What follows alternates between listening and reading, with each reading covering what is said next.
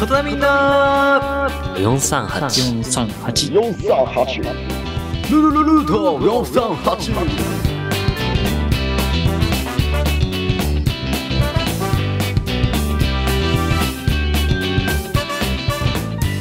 さあ始まりました。各週金曜日20時アップロードルート4381月29日。第3回目の放送となります。皆様いかがお過ごしでしょうか？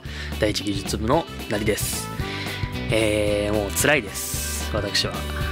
まあもうな何かっていうとねうんこれがね撮り直しなわけなんですよ。いややっぱりね機材っていうものはねよくわからない。うんまあね私だけじゃなくてね、まあ、琴波のメンバーみんな辛いんですけれどもみんなで頑張ってね、えー本当の第3回目はねちょっとお亡くなりとなりました。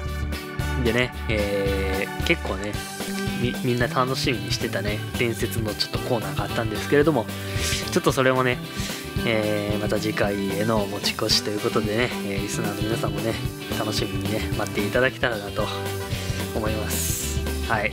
あのー一応ねやったのはやったのでまあそれの結果とかもねまたね今度やった時にはね発表できたらなとは思っておりますので、えーぜひともねその伝説のコーナーがね帰ってくるのをぜひともね、えー待っていただけたらなと思います。はい。さて今回参加するメンバーの紹介です。はい、えー、皆さんこんにちは。社長のレミンです。はいこの番組は国道438号線沿いにある片田舎琴波からお送りする情報番組です。それでは皆さん最後までお付き合いくださいあなたの街のサロン、ルカヘアです。ヘッドスパお願いします。どうぞ。どれぐらい寝てました？丸2日です。落ち着いた完全プライベートルームでくつろぎのひとときをぜひお過ごしください。今日は楽しかったね。みんなでテニスしたり、炊事場で料理したり。そ、それで、君を呼び出したのは、君のことが。触れ合いの里。ね。甘酸っぱい青春を健康、触れ合いの里。何何何キッキョンそれ？最近これがやばいんだって君の心に琴波 FM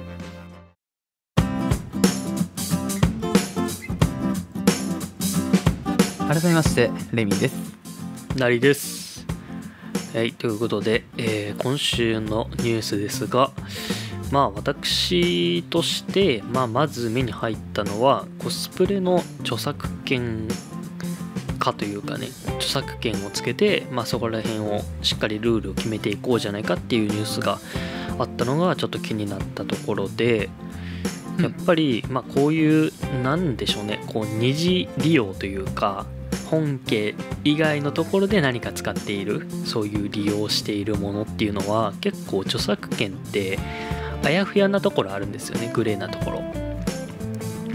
はいはい。えでもちょっとまあ認識、まあ、違いっていうところがあるかもしれないんですけどうん。なんかその著作権のそのなんていうんですかそういうなんていうかこう裁判とかうん。こう行われた時になんか著作権っていうのはなんか利益をこう求めてしたら著作権になるっていうキャラクターを使ってそれをまあ何ていうんですかこうお金をが入る収入目的でやった場合はそのお金が著作権的なもんが問題でしょうかっていう話になってくるんですけどコスプレに関してまあただただこうやって見せ物にまあ見せ物っていうか見せるだけ自分にとっての、まあ、お金っていう利益はないのでそれはなんかどういう感じのルールになっていくのかな。っていうのはちょっと気になっていくところではありますけどね。まあ結局はそれでまあイベントとかがあるわけじゃないですか。コスプレとかの、はいはい。まあ、うんその時にやっぱりこう利用してそのイベントが繁盛しているわけじゃないですか。まあその人一個人はは言うてまあ盛りなんだろうね儲かろうとはしてないけれども、はい。まあ、イベント自体はこう儲かってるわけで。ってことはやっぱりその利用しなするってことはまあ少しでもその著作者の人にお金が入るようにっというかねやっぱまあその日本だけじゃないんですけどね海外とかの話なんだろうと思うんですけどこれって。結局海外でこう利用された時にじゃあ利用されてるのに何もお金が入ってこないじゃないかというかね名前が売れないじゃないかってなったらそれはまたいけないいけないというかねもったいないことなんでね作った側からすれば。まあ、っていうことはなんかそのイベントを立てた人たちがまあ収入を得とるからまあ何割かは払いましょうかみたいな感じですよね。まあ一個人さんはね。うん。収入入ってないんで、まあむしろどちらかといえばね、まあ、本格的なコスプレするためにこうお金をかけてる側になっちゃうので。まあそれで有名になってる人もまあいいたりコスプレギアっていう人もいますから。あー。まあ、そういう人らも。そうそうそうそう。だからまあ結局そこにまあうん会社が絡んでるのでそういう人たちはしっかりとね著作権料は払いましょうよっていう話でしょう。まあそれでウィンウィンな状態になるんでまあそういうのをしっかりルール付けしていこうっていうまあ今回のニュースなんじゃないかなとは思いますね。あなるほど。うんうん。です、まあ、はい。そういうね著作権系って意外と厳しいので、まあ、あんまりねその人のものは利用するときはまあなんか利用規約とかあるんで、ね、この YouTube もそうですけど、まあ、しっかりと読んでね利用していきましょうって感じですね。まあそんなこんなで、えー世間的なニュースはいっぱいありますけれどもまあ気になった気になったニュースはこんな感じでございます。それではこのコーナはい。ー最後に 琴波でのニュースを紹介したいと思います。はい、はい、えーっとまあ琴波のニュースっていうよりかはまあ琴波まあ自分のニュースっていうことなんですけどおまああのうどん県おもてなしパスポートっていうのがねまああの香川県が、まあ、無料で、まあ、配布しているものがあるんですけどまあなんか一これはじゃあ時期言ってましたね。あそうです全ねまあ最初の FM かな？そうですね。前回の前琴波回の FM でね、うん、なんかできたらいいねみたいなんで喋らせてもらったんですけど、まあ、それがまあ一応まああれですけどね。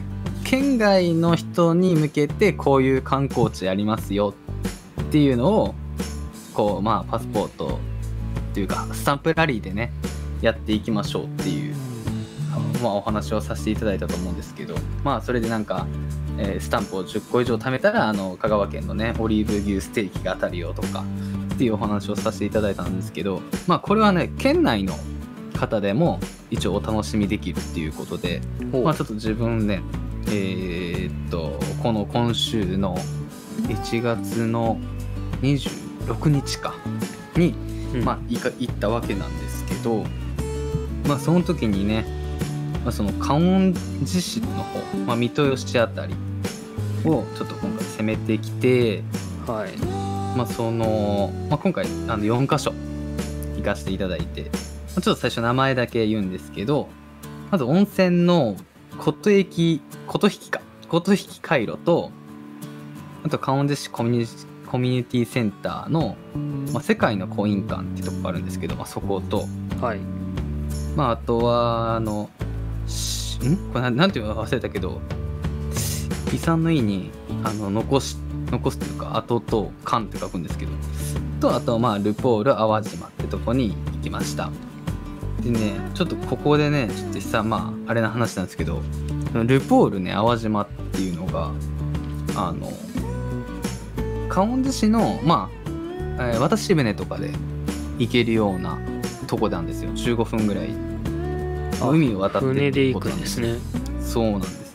でまあ自分ね今回初めてやわと思ってあのまあその淡島に行ったんですよ。うん。でそしたらねあれなんか見たことある？あれ？みたいな。俺これ来たことあるわ？みたいな。見たことある景色があると思って。でそしたらねあの、まあ、自分が高校生の時にねあのそこの淡島に行って海軍の水産学校があった場所やったんですね。えー、はい、まあ、その見学っていうか校外学習みたいななんかで一回行ってたんですよ。でうわ懐かしいなと思いながらでその、まあ、パスポートというかそのスタンプラリーを今回押してきたっていう感じで、まあ、これからね70、まあ、県内だけで778ぐらいねスタンプがあるのでまああのこう、まあ、生産中産東産っていうね、まあ、香川県全体を、まあ、これからちょっとずつでもスタンプラリーを集めてで、まあ、A 賞のねオリーブ牛ステーキをねまあこれは抽選なんですけどまあそれに狙っていきたいなっていう感じで、まあなるほど。行ってきました。はい。スタンプラリースタンプは何個ってことは押せたんですか？それは。今回は4つ。ああなるほど。じゃあそこの観音寺市で4つ近くにあったってことですね。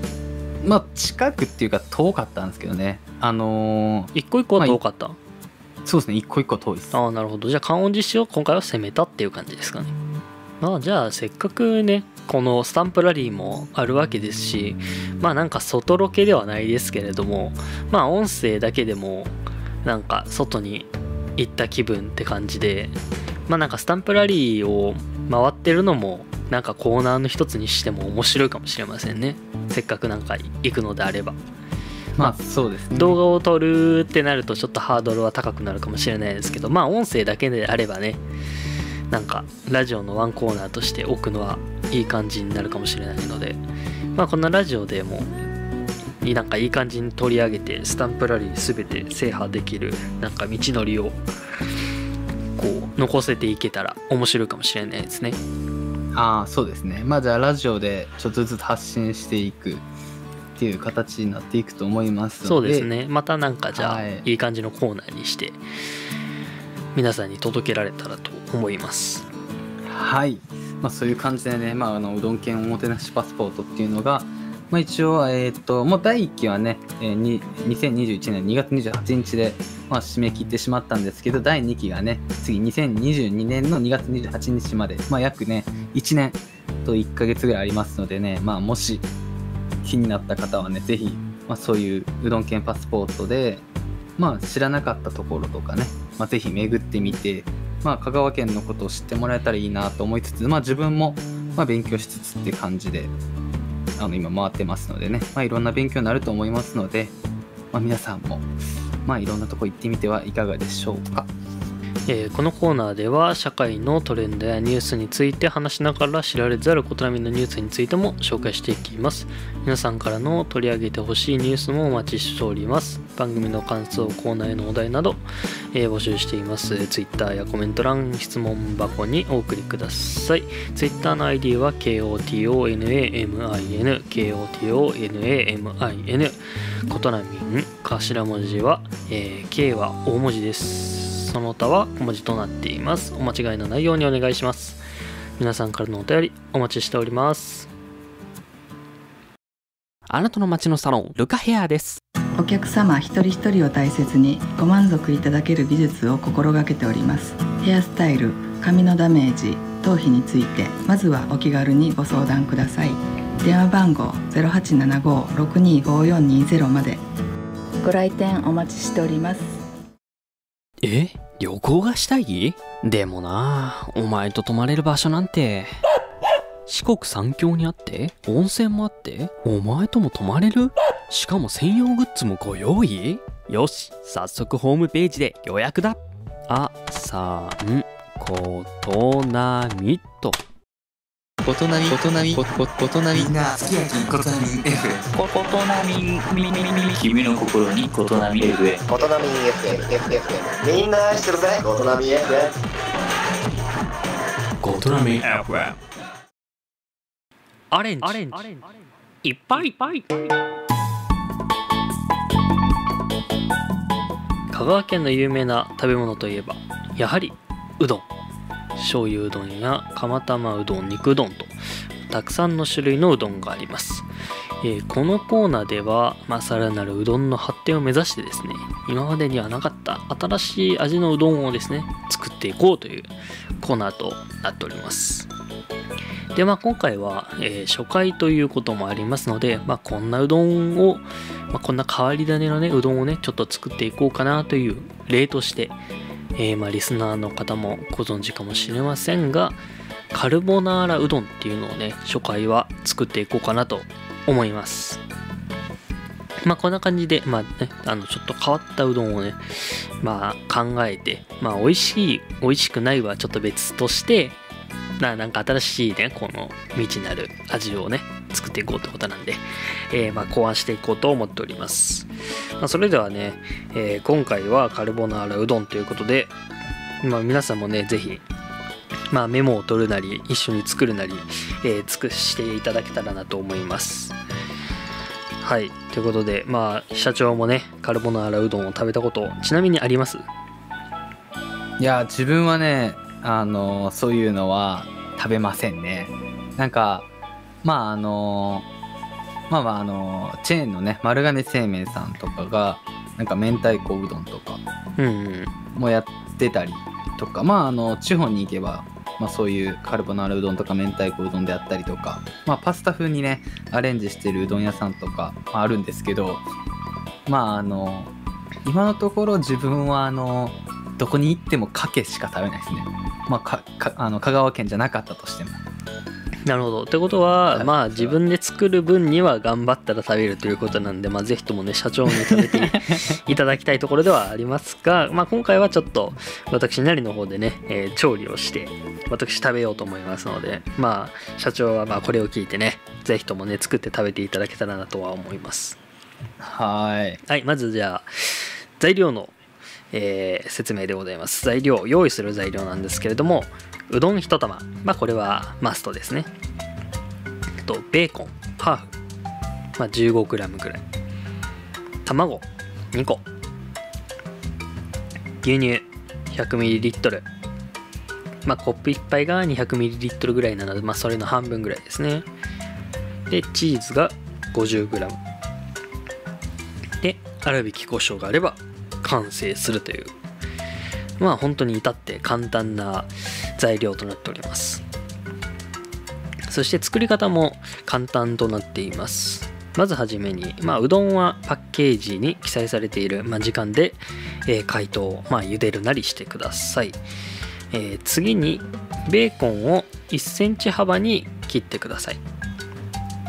まあ、まあこれは1センチ幅でなくてもねお好みの大きさに切っていただけたらなと思います、えーで次に牛乳。今回ですねちょっと私あの今フライパンをね使えないんですよ。なのでちょっと電子レンジでできるようにねちょっとアレンジしてみましたのでまああの簡単に電子レンジで作れるようにちょっとやっております。牛乳ベーコンをまあ容器器に入れて、まあ、電子レンジで500ワット3分。で、まあ、温めてください。まあこれなんですけれども、えーまあ、3分だとねちょっとまだ温めにくいなかもしれないので、まあ、5分ぐらいで温めてもいいんですけれども、まあ、結構ねやっぱ牛乳ってすぐにねこう沸騰してねあの溢れ出る可能性もありますので、ま、ゆっくりと温めていただけたらなと思います。で、えっと、牛乳がふつふつしてきたらいい感じになっております。で私もね先ほどあのー3分はやっぱりまだ短いなと思ってちょっと伸ばしたんですけれどもあの目を離した隙にですねもう爆発してました、まあ、溢れ出てました牛乳が。なるほど。そうなので皆さん気をつけてくださいね、あの目を離さずあのふつふつしてきたらすぐ止めましょう。はい、えー次にですね、えーふつふつしてきたら一回取り出しまして、えー卵1個分の溶き卵。そしてチーズを器の中に入れてください。そしてかき混ぜてください。で、えーさらにですね、えーまあ500ワットで1分。温めていい感じにチーズがとろけたらカルボナーラの素は完成でございます。であとはその素を、えーうどんとね絡めてお皿に盛り付ければ完成。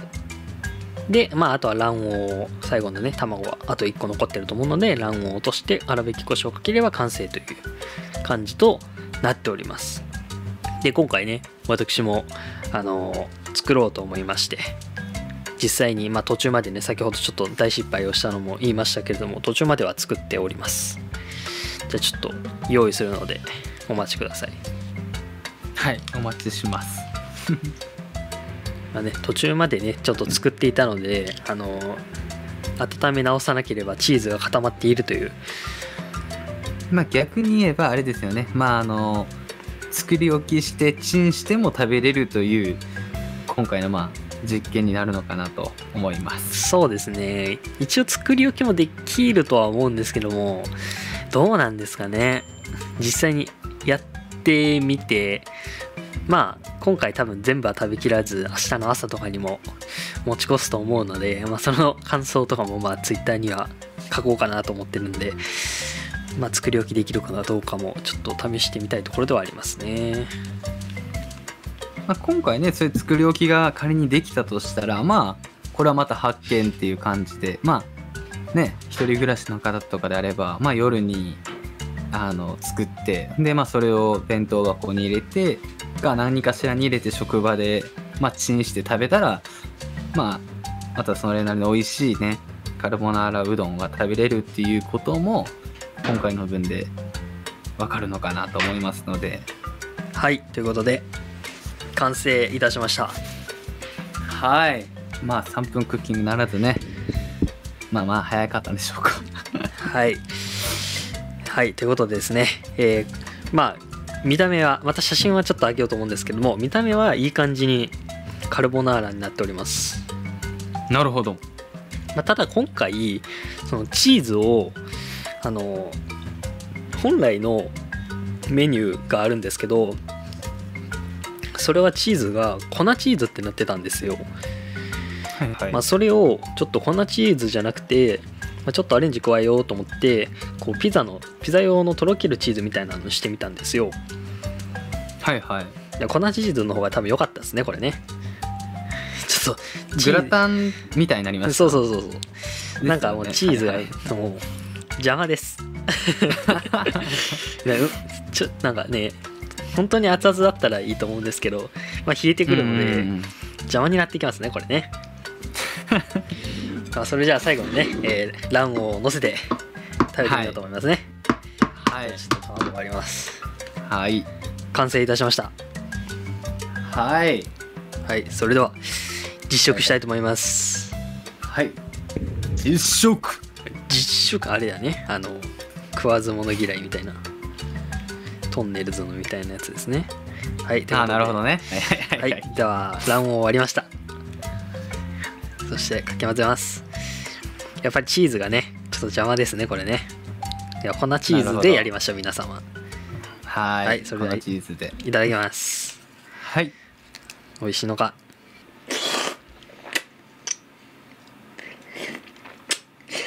うん。味はねうん。カルボナーラですね。まあ可もなく不可もない。うんまあそうでしょうね。なるほどね。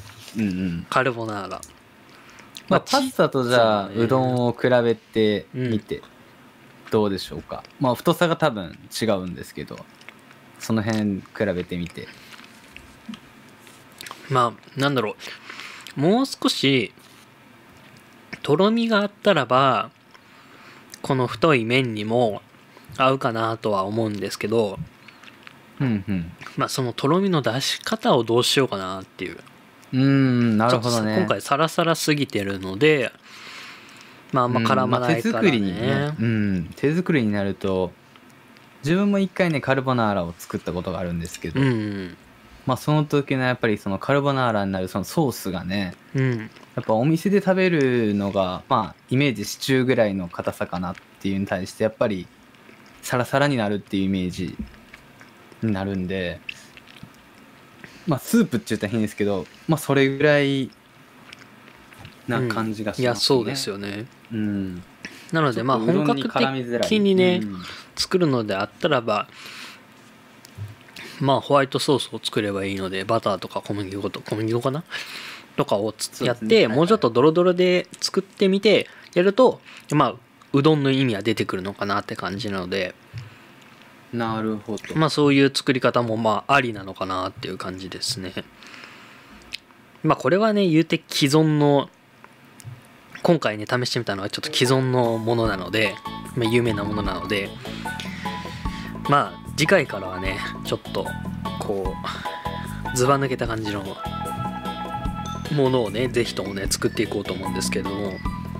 はいはい。なんか社長はこんな味にチャレンジしてみたいとかあります？自分はねまあこの企画が立ち上がった時にうん。まあどんなにしたいかなと思って。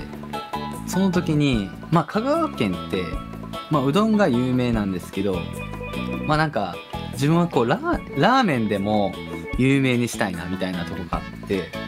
なるほど。まあなんかじゃあ雑誌とかでもうどんから麺かみたいなのもまれに見たりしますもんねそうなんでその中でなんか自分が好きなのがこう博多の豚骨系のラーメンが好きなんですよ。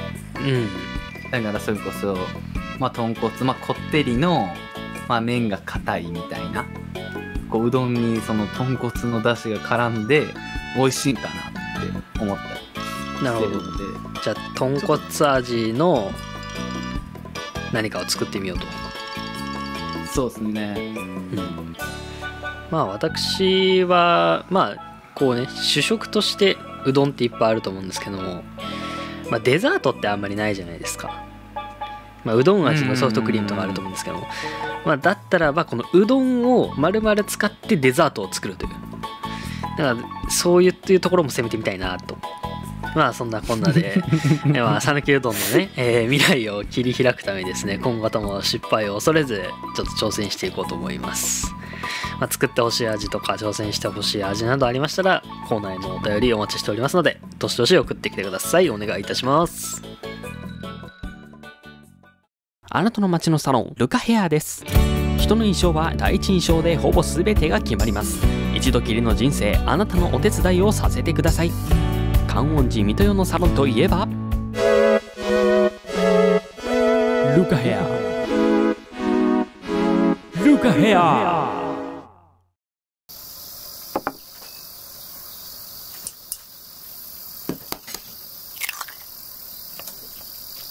いただきます。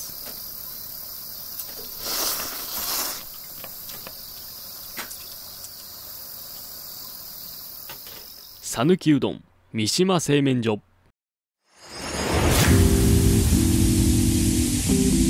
ルート438ルート438ルート438ルート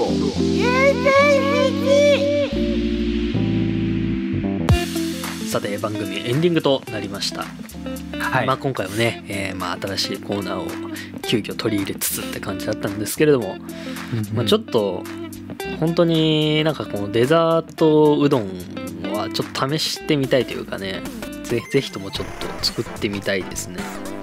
まあそうですね。なんか、まあ、逆に言えばねほらあの白玉団子じゃないけどねああうどんまあね。そううどんをこう湯がいて、まあ、白玉っぽく丸くしてしまってね。いやでも原こ原型がなかったらちょっと面白くないっすよああもう逆に？そうやっぱりちょっと原原原型残しましょう。でいい感じの残しつつね。そうそうそうそう、んちょそん。な感じでちょっといい感じのうどんデザートを作っていけたらなと、うん。こう作ってくださるって方もまあ連絡ください。そうですね。いいろいろ案出すんで、まあ自分らも頑張って作っときますんでね。そういうのはあの どういうのがええかみたいな。ぜひ一声。一声。一声ください。ご連絡そしたらお待ちしておりますはいそんなそしたらこっちのレシピをね提供するんで あのその時に。レシピはもう公開してますけどね。番組では感想コーナーへのお題異なみのニュースなど皆さんからのお便りお待ちしております。Twitter やコメント欄質問箱にお送りください。Twitter の ID は KOTONAMIN KOTONAMIN コトナミンです頭文字の K は大文字その他は、えー小文字となっております。また番組では CM も募集しております。お店からイベント告知 YouTube チャンネルまで何でも構いません。この番組の中で CM を放送させていただきます。ご要望の方もご連絡お待ちしております。詳しくは概要欄をご覧になってください。それでは今回はここまでお送りしたのはえーちょっとね何か知らないですけれども音声が急に不調になって喋れなくなったレイミンと私なりでした。See you in ことのみ again